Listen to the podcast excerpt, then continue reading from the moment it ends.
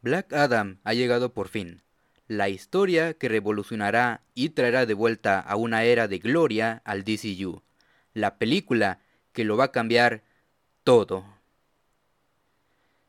¿Están seguros que vimos la misma película?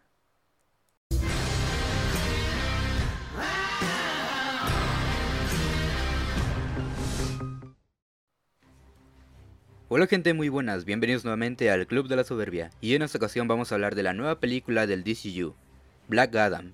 Dirigida por Jam Colette Serra y protagonizada por La Roca, en Black Adam nos cuenta la historia de Ted Adam, quien al igual que como vimos en la película de Shazam, fue elegido para aportar sus poderes, pero debido a su ira y deseos de venganza, fue incapacitado por más de 5000 años.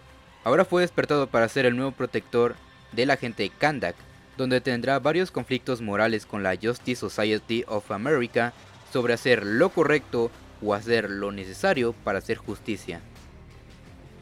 Esta película generó muchas expectativas al ver que por fin sería interpretado por Dwayne Johnson, algo que muchos fans ya estaban solicitando e incluso el mismo Dwayne Johnson. Agrégale que al ser uno de los actores mejor pagos de Hollywood, se volvió productor de esa película. Él le dio el aire y creatividad para poder engrandecer este universo e incluso tras la compra de Warner por parte de Discovery, La Roca logró lo que muchos daban por perdido y es traer de regreso al Superman de Henry Cavill. Esto aumentó completamente las expectativas de las personas, en especial de los fans. Tantas personas mencionando el cambio abismal y el nuevo rumbo que cambiaría al DCU, e incluso el mismo Dwayne Johnson mencionó que Black Adam sería la película que sentaría las bases de un nuevo universo y que iniciaría la primera fase de este mismo. Sin embargo, y siendo sinceros desde mi humilde opinión, Black Adam es una película que no cambia nada. Es eso, o a lo mejor entré a la sala incorrecta. Gente, miren, se los he dicho mucho, y la verdad no los culpo si llegan a tener altas expectativas por una película de un universo tan grande y querido como lo es el de DC, más si el propio elenco o los ejecutivos aseguren que traerán algo nuevo, fresco e innovador. Eso se puede confirmar una vez que miras la cinta, y yo no vi nada de eso que mencioné antes. De entrada llegué a escuchar que La Roca tuvo demasiadas decisiones creativas en la producción, cosa que se nota, porque si no nos hablan de Black Adam, lo poderoso que es, o el camino de ira y venganza que recorrió, no nos cuenta nada y todos los demás personajes secundarios no importan. Atom Smasher y Cyclone no son relevantes en la película, Sé que son el factor cómico, pero su participación es demasiado pobre. Claro que me hubiera encantado ver más del Doctor Fate de Pierce Brosnan, que se me hizo un personaje súper interesante.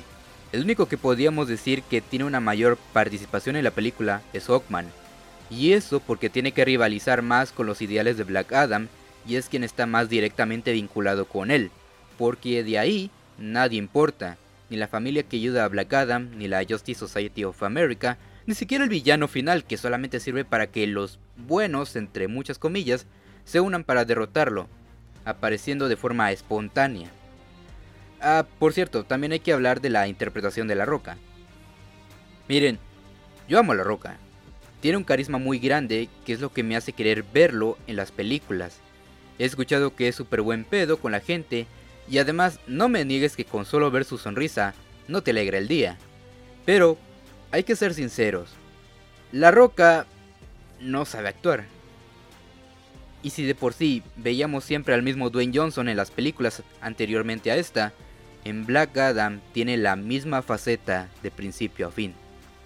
Ahora, si vas a ver Black Adam y apagas el cerebro, créeme que le vas a pasar bien, porque si es entretenida, porque a pesar de tener una gran cagada de historia, tiene una acción planteada que está bastante bien es brutal y hay bastantes muertes algo sádicas, pero que no cruzan la clasificación más 18. Es brusca y no se detiene. En cuanto a los efectos, pues se ven bien, al menos la mayoría, pero finalmente no es cansada de ver. Por cierto, dado curioso, ¿sabías que para el traje de Black Adam, Dwayne Johnson no usó ningún tipo de relleno?